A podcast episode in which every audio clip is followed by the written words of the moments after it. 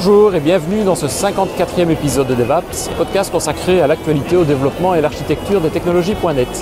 Nous sommes aujourd'hui en mars 2019 et nous allons vous présenter l'environnement de travail des développeurs chez Microsoft sur le campus à Redmond. Donc je vous invite peut-être à ceux qui nous écoutent peut-être essayer de voir un peu sur la vidéo. Vous aurez certainement beaucoup plus évidemment d'illustrations, d'images et vous allez pouvoir consulter les paysages que Microsoft va pouvoir nous proposer aujourd'hui.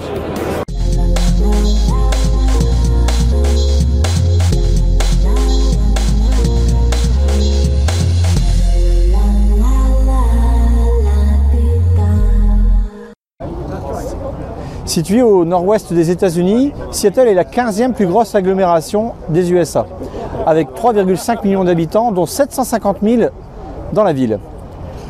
Fondée au XIXe siècle, Seattle rend hommage au chef amérindien Seattle. Bon ben voilà les copains, on est arrivé à Redmond. je propose peut-être de faire euh, bah, un tour du campus et on va regarder, on va essayer de voir comment les développeurs euh, travaillent au quotidien, comment ça se passe pour eux, comment ils vivent, comment, comment ils mangent et avec quel matériel ils travaillent et comment tout ça se passe. Ça va? Sous le ciel bleu. Sous le ciel bleu, ouais. Je suis curieux de voir ça en fait. Allez. À tout de suite, on y va. Nous sommes ici au nord-est de Seattle où en 1985, le siège social de Microsoft a été transféré de Bellevue à Redmond, avec à l'origine 6 bâtiments répartis sur 120 hectares et près de 800 salariés.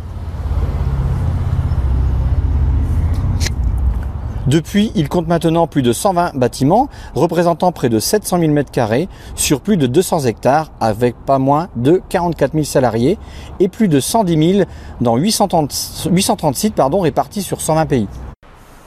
Ça fait maintenant deux ans que Microsoft a concrétisé son projet de cabane dans les arbres pour faire des réunions. C'est un espace de réunion perché dans un arbre. En effet, on retrouve ici trois cabanes, donnant ainsi l'impression d'un havre de paix pour se couper du monde. Mais détrompez-vous, cet espace est doté de Wi-Fi, de prises électriques et permet aux salariés de venir travailler sereinement. Sur le campus de Microsoft, on, retrouve aussi un lieu qu'on appelle les Commons. Sur les Commons, en fait, on va retrouver une banque, des agences postales, des cafétérias, des boutiques, un coiffeur. On va retrouver tout ce qui pourrait être utile aux salariés pour bah, qu'ils se sentent super bien sur le campus. Allez, venez, on va faire un tour pour aller voir ça. Et le campus a de très nombreux espaces verts avec une série de terrains de, sport. On y retrouve des terrains de soccer, de football, de football américain, de basketball, de cricket, des parcours de jogging, des piscines, des salles de sport. Alors en fait, à Microsoft, il y a un endroit qui est vraiment public, qui est ouvert à tout le monde. C'est ce bâtiment ici, on est au bâtiment 92 et il y a un Microsoft Store. Donc les employés peuvent venir acheter des choses, mais aussi le particulier. Alors ce qui est intéressant, c'est qu'il a été refait très récemment. Donc si vous avez déjà vu des boutiques, en tout cas, euh, à Londres, euh, aux États-Unis, ben, c'est exactement la même chose. Effectivement, en France, on ne connaît pas de boutique Microsoft, mais peut-être que ça viendra un jour. Juste en face de la boutique, maintenant, il y a un centre de, un musée. Voilà, on voit plutôt ça, un petit musée de Microsoft où en fait ils vont exposer euh, les différents produits qu'ils ont fait. Il y a des prototypes ici qu'on pourra voir. C'est une prototype de Xbox. Il y a un endroit, une zone de jeu où en fait bah, euh, euh, c'est vraiment Xbox. On va retrouver des, euh, simulateurs de, jeux vidéo. Là-bas, il y a un simulateur de voiture qui est tout au fond.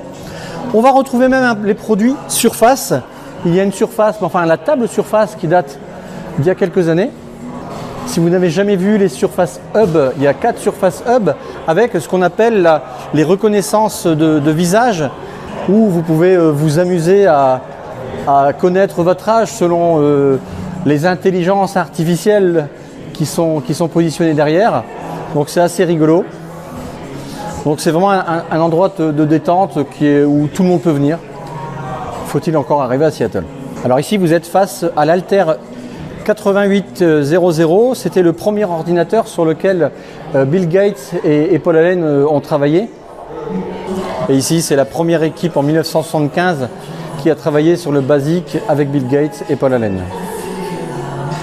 Un truc génial quand on se trouve sur le campus de Microsoft, c'est lorsqu'on doit se déplacer dans cet immense, euh, dans cet immense campus, ben on a euh, la possibilité d'avoir accès à ce qu'ils appellent des shuttles, donc des petits, des petits taxis, des voitures.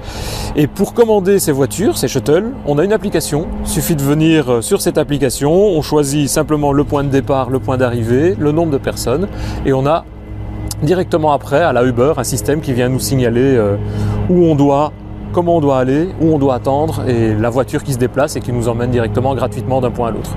Donc ça prend 5 minutes, c'est très pratique et ça nous permet d'arriver à notre rendez-vous, on va pouvoir rencontrer euh, notre interlocuteur suivant qui est David. Je vais te montrer mes bureaux. euh. c'est ça. Donc ça c'est le studio C, tu vois, c'est là où on développe euh, HoloLens notamment. Et Babylon.js. Euh, C'est pas l'unique commande, on peut vraiment y aller à pied après pour aller manger, il n'y a, pas de- y a pas de problème. Tiens, on va se passer là. Donc il va falloir. euh, vous avez des badges? Il va falloir qu'on fasse des badges de sécurité. Hello I may need some badges, please. Salut, je m'appelle David, je, David Catu, je dirige l'équipe Babylon.js chez Microsoft. Euh, C'est une équipe donc de 9 personnes dont l'objectif est entièrement euh, dévoué à supporter un projet open source. C'est-à-dire que le moteur 3D est open source, disponible sur GitHub et on a une équipe ici avec des designers, des graphistes, des artistes, des développeurs pour supporter le projet. Donc bienvenue euh, au studio. Les studios, actuellement le studio C. C'est ici notamment, on va développer HoloLens. Vous voyez qu'il y a un gros kakemono sur HoloLens 2. Euh, au rez-de-chaussée, vous allez également retrouver certaines apps, euh, dont l'application photo, euh, l'application vidéo et Babylon.js. voilà, on est là également. Donc là-bas, tu as la, pause café, tu vois. Au milieu, c'est un espace qui est super joli parce que tu vois, c'est ouvert avec une grande verrière et tu peux venir travailler, te poser là. On fait souvent ré- les réunions et les meetings ici en fait.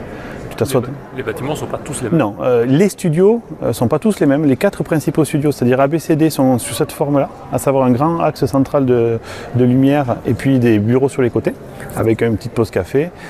Et euh, les autres studios sont un peu différents. Et pourquoi ces studios? Je ne sais pas l'histoire, je ne connais pas l'histoire. Euh, initialement, il y avait les studios de jeux vidéo ici, il y avait Xbox également. Donc Xbox est au studio B maintenant. Euh, donc c'était peut-être à cause de ça, mais à cause de ça, mais en fait, dans l'absolu, j'en ai pas la moindre idée. Et dans un bâtiment, il y a combien de devs, développeurs ou de personnes? Je dirais euh, aux alentours de 1000. Ah oui, dans un seul bâtiment Dans un seul bâtiment. Mais tu as quatre étages, tu vois, et sur chaque étage, il y a des ailes en fait qui partent de chaque côté. C'est quand même de très gros bâtiments. hein. On se rend pas compte. Hein. Bah, tu vois, juste l'équipe euh, rez-de-chaussée où nous on est, euh, qui s'appelle l'équipe OMG, Office Media Group. Uh-huh. Donc c'est tout ce qui est média pour Office. On est, euh, on doit être 250, tu vois. Juste l'application photo, vidéo et Babylone, tu vois. Donc là, on va aller dans les bureaux de Babylone. Donc tu posais la question, Denis, comment est-ce qu'on s'organise son temps de travail? Ouais. Alors le temps, il n'y a pas de présentiel en fait. Euh, et là, donc ici, pour les équipes de développement, comment ça fonctionne? Les PM vont discuter en termes de fonctionnalité, qu'est-ce qu'il y a à faire? Et ils affectent à des développeurs. Et après, il y a deux écoles. Il y a une école très majoritaire hein, que tu vas certainement connaître, qui consiste à dire, pour chaque tâche, on va te dire, il faut que tu les fais en temps de temps. Ça, c'est défini par le PM ou par le groupe Ouais, le PM, les les PM ne sont pas sous les développeurs. Donc il y a un chef des PM et un chef des développeurs par équipe. On appelle ça PM lead et un dev lead. ok Donc après, l'affectation des tâches et leur priorisation se fait entre les dev lead et les PM lead. Ouais, D'accord Et après, les développeurs prennent la tâche qui leur est affectée. Tu arrives le matin. Alors le matin, pour un développeur, ça peut, c'est c'est vague. hein. Ça peut être euh, à 11h, tu vois. Par contre, ils vont rester là très tard. Mm, Ou euh, très tôt. Moi, j'arrive très tôt. Très tôt, par contre. objectifs. Quoi. Et voilà, on va te dire, tu as, trois jours pour le faire, voilà. Donc après, tu te débrouilles. Si tu l'as fait en 10 minutes, eh bien super. hein. Tu, soit tu passes à la suite, soit tu as du temps pour toi. Et ça, c'est donc une approche où on va faire une estimate, une estimation euh, par tâche. Chez Babylon.js, on, euh, chez Babylon.js, on a une autre approche. Euh, c'est une école du courant agile. Je ne sais pas si vous suivez un peu ça. C'est le no estimate. On ne fait pas d'estimate. C'est-à-dire qu'on a des tâches à faire. Et chaque développeur est libre de la faire comme il veut. C'est-à-dire que je ne vais pas lui demander. On a une énorme estimate qui est, par exemple, fin avril, on va livrer la version 4.0. Donc, mais depuis qu'on a commencé la version 4.0, donc fin octobre l'année dernière, les développeurs ont des tâches à faire dans mon équipe, mais je leur dis pas, tu as besoin de la finir pour lundi. Tu l'as fini quand tu l'as fini. Et donc c'est une confiance qui se fait avec les développeurs. Donc il faut, il faut bien expliquer ça au début. Par contre, c'est un énorme avantage. Ils sont beaucoup plus euh, motivés et ça développe un sens de la, on appelle ça ownership. C'est-à-dire qu'ils ils- vraiment ils ont le sens que c'est eux qui ont fait l'estimation finalement parce qu'il va regarder de lui-même euh, pour quand est-ce qu'il peut le finir. C'est lui-même qui va également euh, définir euh, les tâches à effectuer dessus. Et du coup, ce dièse no estimate, si tu regardes sur les forums agiles, c'est quelque chose qui commence un peu à prendre du mouvement parce que finalement, on est moins des esclaves de d'un choix qui a été fait par quelqu'un d'autre. Et plus, on te dit, voilà, aujourd'hui, il y a des tâches à faire. Parmi ces tâches-là, celle-là a été affectée à toi. Tu vas en prendre possession. Donc, tu vas la, la dé- développer, la faire fonctionner, etc. Mais sans estimation.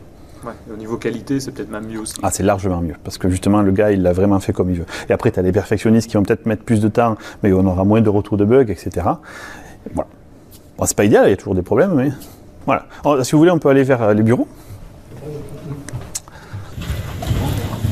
Donc, il y a pas mal d'espaces, en fait, comme ça, qui sont pas affectés à des équipes, et qui sont juste faits pour être... euh, soit tu viens te poser, soit tu viens discuter. Tu vois, il y a des murs entiers où tu peux faire des, euh, des trucs.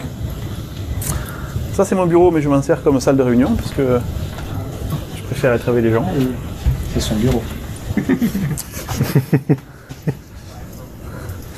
Et voici le, le bloc Babylon.js. Alors je vais, je vais switcher rapidement en anglais. Hi guys.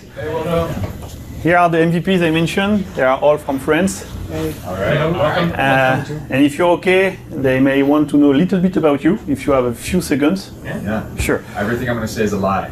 Okay. I need to translate then.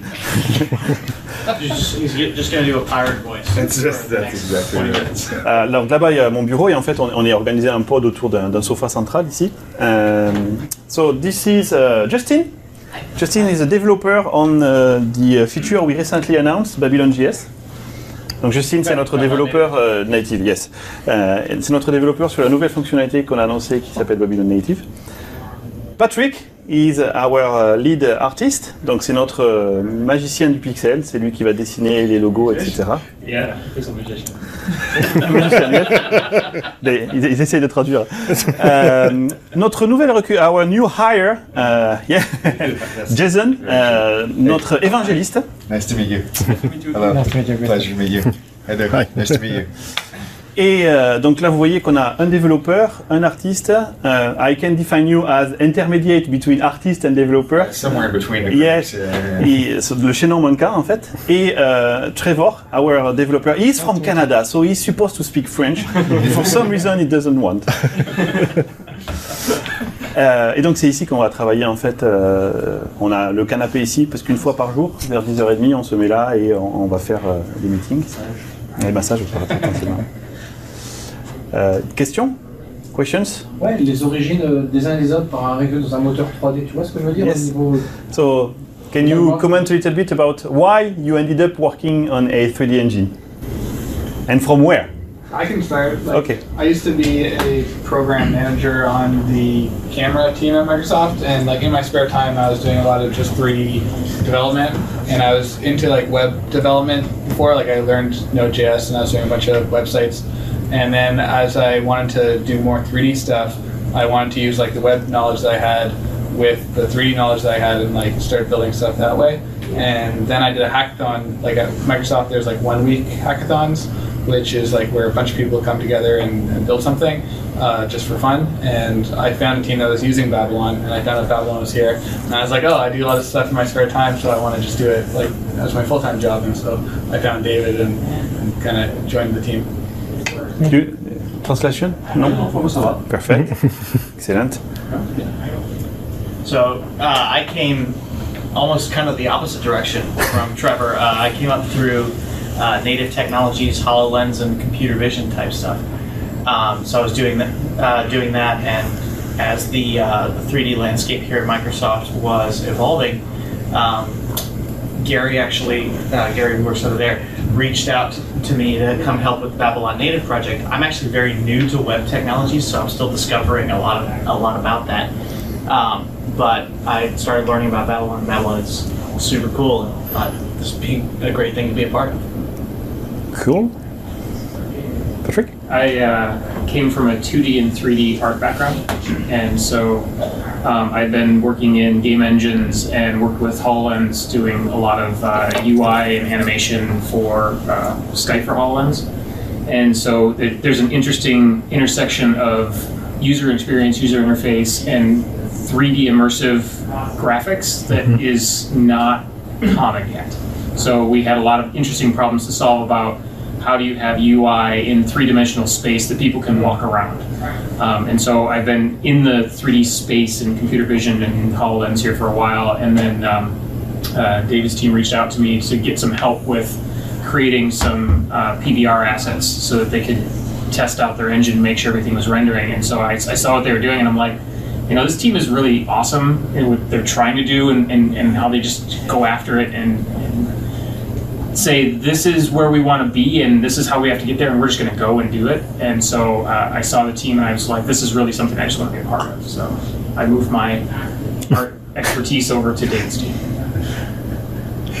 And my my background is predominantly in the computer animation industry. Uh, I worked at Disney and DreamWorks Animation for about ten years, um, and for me, there's a big um, passion alignment between three, just the world of 3D, three dimension, and storytelling. Uh, and so I kind of found this team uh, kind of my happy place is being in and around 3D objects and 3D scenes and moving through 3D spaces virtually. And um, that's a very just comfort, satisfying place for me. And then to think that we could use an engine uh, that's free and open source to allow people to tell stories with it is a very personally enticing journey for me. So that's kind of my, my draw into here. Perfect. yes. No other question? Okay, thank you guys. Thank you. Thank you. Yeah, thanks for popping by. Alors nous, on a un produit. C'est euh, du coup, on est une des rares équipes où euh, il n'y a pas de PM lead et de dev lead. C'est moi qui fais ce rôle-là. Et en fait, euh, c'est une équipe où on n'est pas, il n'y a pas de PM ou de dev séparés. Ils sont tous dans le même groupe. Donc tu vois, Patrick et, et par exemple Jason vont être dans la partie design, mais ils sont sous moi. Trevor, Justin, Gary, euh, Seb en France, ils vont être développeurs sous moi. Et on a un, un PM qui est, qui est, ils sont tous les deux à la GDC en fait aujourd'hui là. Et bien, ils sont aussi sous moi. On n'a pas une Ouais. double chaîne. Parce que je trouve que la, la double chaîne est un peu pénible en ce sens que c'est tout le temps des négociations tu vois. Ils n'ont pas un intérêt commun au final. Alors que quand tu es tous sous le même groupe sans avoir deux branches parallèles c'est que ça, ça permet de prendre des décisions re- relativement vite en fait. Les interactions avec les autres teams, euh, Office, euh, tout ça, c'est, ça bouffe du temps C'est parce que ça long Tu dois ah ouais ce qu'ils ont besoin Est-ce que toi tu peux apporter, tu vois, ce, Nous, on existe essentiellement, le groupe Babylon existe pour justement euh, Microsoft, la bonne raison qu'on on est utilisé dans plein d'applications first party, tu vois, SharePoint, PowerPoint, Ah ouais. etc. Ouais. Donc leurs besoins, euh, c'est un peu notre raison de vivre, si tu veux. Donc, euh, euh, mais par contre, on fonctionne en open source, c'est-à-dire qu'ils vont venir sur le GitHub, créer une, une issue. Vraiment Ouais, ouais, vraiment, tu as SharePoint qui va venir en disant nous on a besoin de ça, tu vois, tac. Et du coup, nous on va la prioriser super haut évidemment dans notre liste des tâches. Attends, c'est énorme. En fait, ils- vont aller sur GitHub eux-mêmes, euh, publiquement, entre guillemets. Ouais, bien sûr. Ça, c'est la contrainte, c'est le prix à payer pour utiliser Babylon.js, tout doit être public. Ah, c'est excellent. Donc euh, quand euh, PowerPoint a un petit souci de perf sur un truc, ils vont venir créer le repo sur le GitHub, comme ça tout le monde voit euh, super. ce qui se passe. Et, pour le coup, c'est transparent, tu vois, il n'y a, Ouais. pas de- il y a pas de truc caché. Donc vous utilisez GitHub pour tout ce qui est Pour code. tout, Donc, t'as le canal, c'est GitHub. tout. Les builds sont faits à ce moment-là dans quoi, un Azure DevOps Non, dans Trevis. Ah ouais. On a zéro truc caché. Vraiment, tout est ouvert. Même la build, les tests, le linting, les checks de documentation, les, les nightly, tout est public. Donc tu peux à n'importe comment aller voir, ok, que cette pull request, elle a, elle a généré cette build qui a pété à cause de ce test-là. Tout le monde peut le voir, ça en fait. Et ça c'est propre à Babylon. Alors ça c'est vraiment très très à part chez Microsoft effectivement. La plupart du temps les équipes vont tous fonctionner en interne avec des trucs closed, à savoir euh, euh, DevOps, Azure DevOps. Nous on est un peu à part parce qu'on est vraiment dans une philosophie au contraire c'est de l'open source. Et c'est ce qui plaît pas mal et que moi j'essaye de pousser un peu dans les autres équipes en disant euh, bah, pour le coup euh, c'est euh, la perception que tu as de Microsoft, il n'y a rien de caché quoi. Ah ouais. Tu vois, si on développe quelque chose dans Babylon.js, on- on- là, on a des nouvelles features. Donc, on va fermer la 4.0 en avril. Donc, on est vraiment en train, tu vois, de régler les derniers détails là. Et on commence déjà à discuter des versions suivantes. Et dans les versions suivantes, ben, par exemple, Adobe se sert de euh, pour Adobe Dimension se sert de Babylon.js. hein. Donc, euh, ils nous ont eux-mêmes ouvert une pull request en disant voilà, on aurait besoin de ça pour la future version de Babylon, de, Adobe. Donc, nous, on va commenter avec eux en disant ouais, ben, ça tombe bien, d'autres utilisateurs en ont besoin. Et euh, une deuxième pierre angulaire de notre philosophie, c'est les bugs. On fait, chaque développeur ici, vu qu'on est sous le, le mode agile no estimate, ils n'ont pas une date butoir pour shipper une feature. Ok Et ça, ça a un énorme avantage parce que ça va de corollaire avec une autre chose que je leur demande, c'est que je ne veux pas qu'un bug reste en vie plus de 24 heures. On appelle ça le time to death. Le time to death d'un bug, donc le temps bug- pour qu'un bug de mourir, doit être inférieur à 24 heures. Aujourd'hui, on est à 20 heures. C'est-à-dire que si toi, Denis, tu viens sur euh, le repo et tu dis Hey, j'ai un bug, voilà le repo. Nous, on s'engage à ce que dans les 24 heures qui suivent, tchac, le chrono démarre, Et vous faites des releases euh, tous les jours. Ah. On a une nightly, on appelle ça la nightly. Donc je viens de la faire. Là, pendant que vous étiez en train de me filmer, j'ai pushé la nightly. Elle venait de se finir de se compiler. Et donc tu, toi, Denis, je te garantis que d'ici 24 heures, tu auras une nouvelle version de Babylon.js fraîche qui fixera ton bug. Et du coup, comment est-ce qu'on peut faire ça? Ben, Vu que les développeurs ne sont pas contraints à euh, shipper une feature dans un temps normal, ils vont arrêter le dev qu'ils sont en train de faire, ils vont euh, le shelver, ils vont le mettre sur étagère dans le, dans le repro, prendre ton bug, le fixer et reprendre leur boulot. Tu vois Et du coup, on est, euh, j'allais dire sur du zéro bug, c'est pas vrai, mais on est vraiment sur du, du minimum bug. Quand on se compare à n'importe quelle autre équipe ici, les mecs ils ont 60 jours de TTD, de time to die. C'est-à-dire que parce qu'ils peuvent pas arrêter la feature sur laquelle ils sont en train de faire, parce qu'il y a une attente de, euh, de, de tout le monde sur cette feature-là. Nous, on fonctionne en, en reverse. Et ce que j'essaie de pousser en interne, c'est vraiment quelque chose que c'est ma croisade actuellement, c'est d'essayer de leur convaincre que comme ça, un utilisateur est beaucoup plus heureux, même s'il y a moins de fonctionnalités, si son application marche, plutôt que de shipper de la fonctionnalité, de la fonctionnalité, de la fonctionnalité, mais à chaque fois que tu veux te servir quelque chose, il y a des bouts qui ne tiennent pas, etc. Et la réactivité, tu sens qu'il y a quelqu'un qui est derrière. Et du coup, ben c'est pour ça que Adobe a choisi un projet open source pour faire son moteur 3D, alors qu'ils auraient très bien pu le développer eux-mêmes, hein, c'est pas quelque chose qui aurait pu leur faire peur, mais on les a rassurés sur euh, le fait que ben, on, fi- on fixe les bugs hyper vite, qu'on est hyper réactif, et du coup, ben voilà, Euh, c'est comme ça également que nos produits en interne fonctionnent. Quel est l'intérêt de Microsoft de faire ce genre de produit, de passer tous les produits en open source?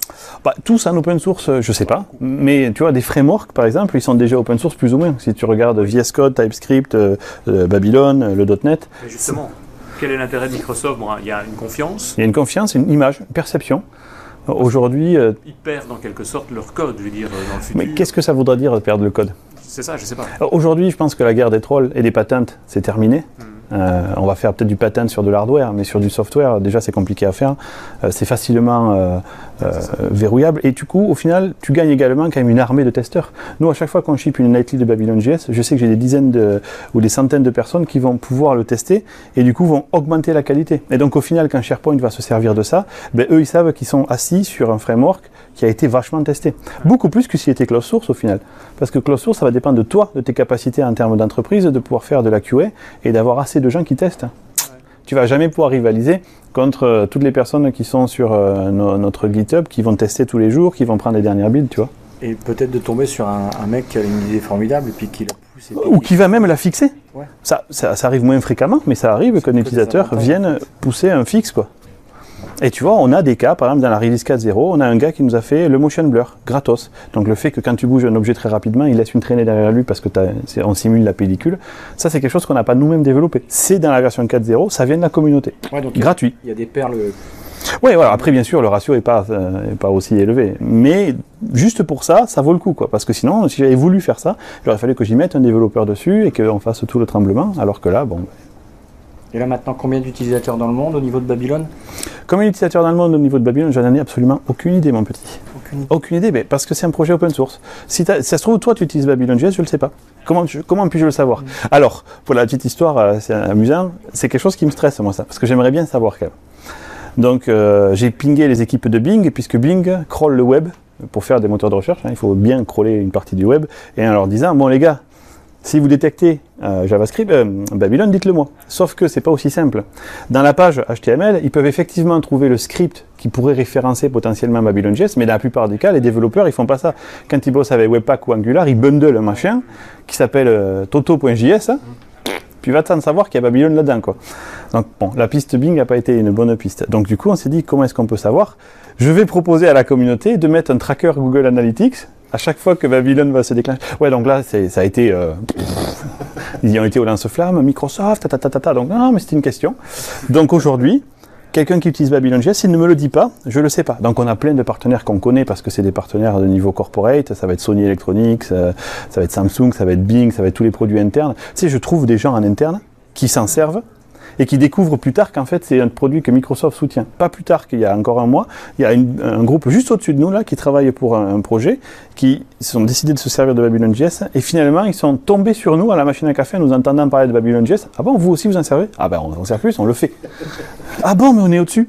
Et c'était Microsoft vers Microsoft, tu vois. Donc là j'ai zéro réponse à t'a- à Il aurait t'apporter. fallu un petit label euh, by. euh, On estime qu'il y a environ euh, 15 millions de personnes par mois qui, d'une manière ou d'une autre, sont exposées à Babylon.js. C'est-à-dire que ça peut être à travers des jeux. On a, tu vois, des jeux. euh, on a un jeu qui est très, très, très euh, euh, utilisé en Chine et au Brésil, qui a, tu vois, qui, je crois qu'ils ont un ou deux millions d'utilisateurs par mois. C'est un jeu Facebook. Tu vois, on a des applications sur iPad ou Android qui utilisent Babylon.js pour faire du rendering 3D. Ils ont entre 2 et 3 millions d'utilisateurs par mois. Je compte pas Office là-dedans parce qu'Office, ça pourrait démultiplier ça. Euh, mais euh, après, on va avoir également des utilisateurs qui vont euh, se servir sur notre forum ou quoi que ce soit, donc on les compte aussi, mais c'est que des approximations. La Babylone, tu l'as créé en 2013. Ouais. Maintenant, là, on est en 2019. Ouais. Tu- Déjà au sein de Microsoft et, et dans toutes les, toutes les autres euh, le produit, tu saurais me dire, comme ça de mémoire, où tu le retrouves? Alors de mémoire, chez Microsoft, on va le retrouver sur Visio, SharePoint, PowerPoint, Bing, Interactive Reader. euh, je- J'en oublie parce qu'il y en a une dizaine en tout. euh, des projets HoloLens euh, que je peux pas trop citer. euh, et on va le retrouver également dans euh, des applications comme Stream qui euh, euh, font pour la partie vidéo 360 dans Teams, dans OneDrive. Si aujourd'hui vous ouvrez un objet 3D dans Teams, par exemple, ou dans OneDrive, boum, ça va spin Babylon.js pour afficher l'objet 3D en fait. Donc en gros, il y a une dizaine d'applications comme ça chez Microsoft qui s'en servent. Euh, également, on va le retrouver dans des- chez des partenariats de haut niveau qu'on a avec Adobe, donc Adobe Dimension par exemple, chez Adobe également dans la partie data science. On a bossé, on a bossé avec euh, l'armée américaine, on a bossé avec Sony Electronics, on a bossé avec Toyota, on a bossé avec Samsung, on a bossé avec, euh, euh, ça c'est plutôt gros niveau. Après, on a des jeux vidéo comme euh, Edge of Ascent ou Jumpy Jumpy qui sont des, des jeux qui ont, alors je sais pas si vous connaissez Jumpy Jumpy, c'est un jeu con comme un pied, mais bon, il est fait avec Babylon.js et surtout ils ont des millions d'utilisateurs par mois. Euh, c'est des, jeux Facebook. Euh, après, on va le retrouver dans des trucs vraiment. euh, tu vois, j'ai des partenaires en France qui vont faire chez Eiffage de l'immobilier. Tu vois. Et pour faire la visite d'un appartement ou euh, l'analyse de plan, ils vont faire ça. On va le retrouver dans du médical. On a des, des- de- une association de dentistes au Canada qui s'en sert pour vi- visualiser les dents. On va le retrouver en fait. euh, et ça, c'est les endroits que je connais, euh, où je peux te dire qu'il y a. Euh, Il y a des gens qui font de l'AR. C'est un Jig.space. C'est une application qui n'existe que sur iOS où tu vas expliquer aux enfants comment marche la tectonique des plaques ou ce genre de choses en AR. Donc en fait, ça utilise l'iPhone et tu peux mettre, tu vois, deux plaques continentales, tu vas les voir s'animer ou comment est-ce qu'une clé ouvre une serrure, etc. en AR. Et en fait, pour le rendering 3D, ça utilise euh, euh, Babylon.js. Donc euh, c'est extrêmement varié. Le fait d'être open source fait que je sais pas où ils sont en fait.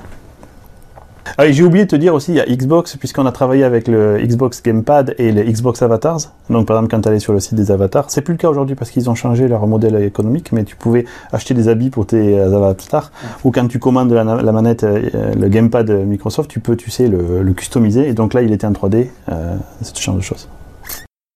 Ben voilà, j'espère que cette émission vous a bien plu, que vous avez pu ainsi découvrir l'arrière du décor du campus euh, chez Microsoft, voir évidemment comment ça fonctionne euh, au niveau des développeurs, où ça se situe, qu'on a pu vous montrer un petit peu lors de cette euh, semaine qu'on a eu la joie de vivre euh, au, MVP Summit, donc qui est un événement organisé par Microsoft pour des, développeurs. On a eu de la chance puisqu'on a terminé cette semaine avec euh, trois jours de soleil complet, donc je pense que c'est pas toujours le cas, mais en tout cas vous avez pu visiter Microsoft avec nous, avec le soleil, et donc je passe la main à mes camarades qui vont peut-être pouvoir vous dire un mot également. Non, bah, moi j'ai rien de spécial, j'espère que ça vous a plu. Nous, ça nous a plu, donc c'est l'essentiel. Et puis le, le mot de conclusion de Tos? Bah euh, non, c'est vrai que c'était formidable. Je- comme on, on en parlait ensemble, c'est qu'on on a du mal à s'imaginer l'environnement de ce que c'est un développeur euh, chez Microsoft. Et puis bah là, je pense qu'on a, on a le, concla- le, le contrat, on l'a rempli. Quoi. On a montré un petit peu euh, ce que c'était dans les bureaux. Et puis c'est juste époustouflant. En fait, on a rendu plein de jaloux là, je crois.